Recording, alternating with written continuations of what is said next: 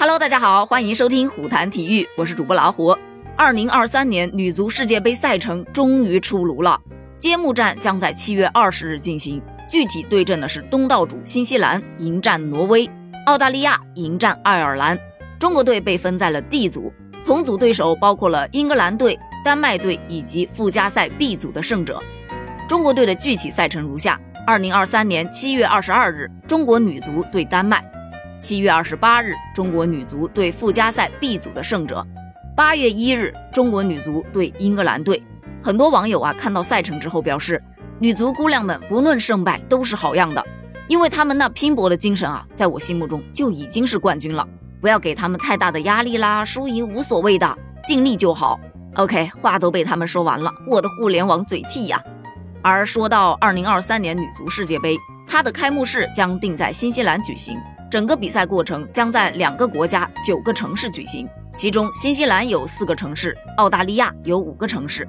这届世界杯的参赛规模将由二十四支队伍增至三十二支队伍，其中亚足联获得了六个直接晋级名额，而东道主澳大利亚队自动占据一席，剩余的五个席位是在二零二二年印度女足亚洲杯赛事中决出的。成绩最好的五支队伍直接获得二零二三年女足世界杯入场券。说到这个，就不得不提一下二零二二年二月六日晚上的那一场女足亚洲杯决赛了。咱们中国女足在上半场时两球落后，非常的不利，但是他们不屈不挠，在下半场凭借唐佳丽和张琳艳的进球追成了二比二平。伤停补时阶段。肖玉仪的进球绝杀了韩国队，最终以三比二的比分，第九次捧起了亚洲杯冠军奖杯。咱们中国女足就凭借着这枚亚洲杯冠军的奖牌，直接晋级了决赛圈。于是，咱们亚足联的六个席位分别为中国女足、日本女足、韩国女足、菲律宾女足和越南女足。东道主澳大利亚女足是直接获得一个名额，尽管他们在女足亚洲杯中连四强都没有进入。但是谁让人家是东道主呢？总得有点特权啊！而八强落败的中国台湾省女足和泰国女足相继输给了越南女足，只能通过附加赛来争取剩下的三张决赛圈的门票了。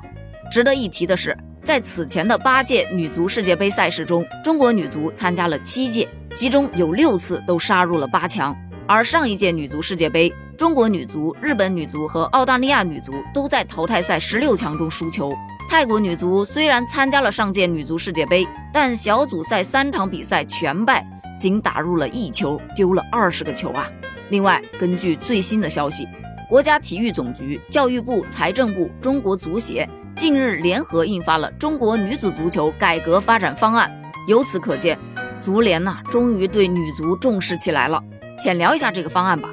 方案当中所说，给女足设置了三个阶段的发展目标。到二零二五年，要改善女足发展的环境和氛围，夯实女足的发展基础，初步形成女足青训体系，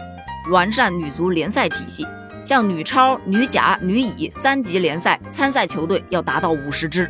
女足的国家队力争获得二零二三年女足世界杯、二零二四年奥运会的前八名。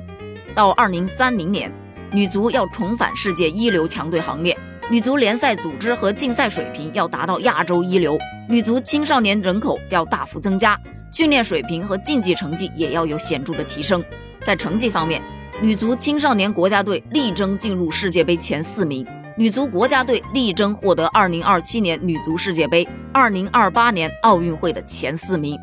到2035年，中国女足要实现全面发展，女足参与人口和社会化程度要大幅提升。足球要成为女性普遍参与的体育运动，特别是女足联赛组织和竞赛水平要达到世界一流，并且要积极申办2031年女足世界杯，力争获得2031年女足世界杯、2032年奥运会的前三名。我觉得有目标确实是一件挺好的事情，但是呢，要想达到这个目标，背后就真的得下点苦功夫了。远大的目标咱就先看看，目前嘛，肯定是2023年的世界杯会比较重要啦。所以也希望咱们中国的姑娘们继续加油，期待你们更优秀的表现哦，加油！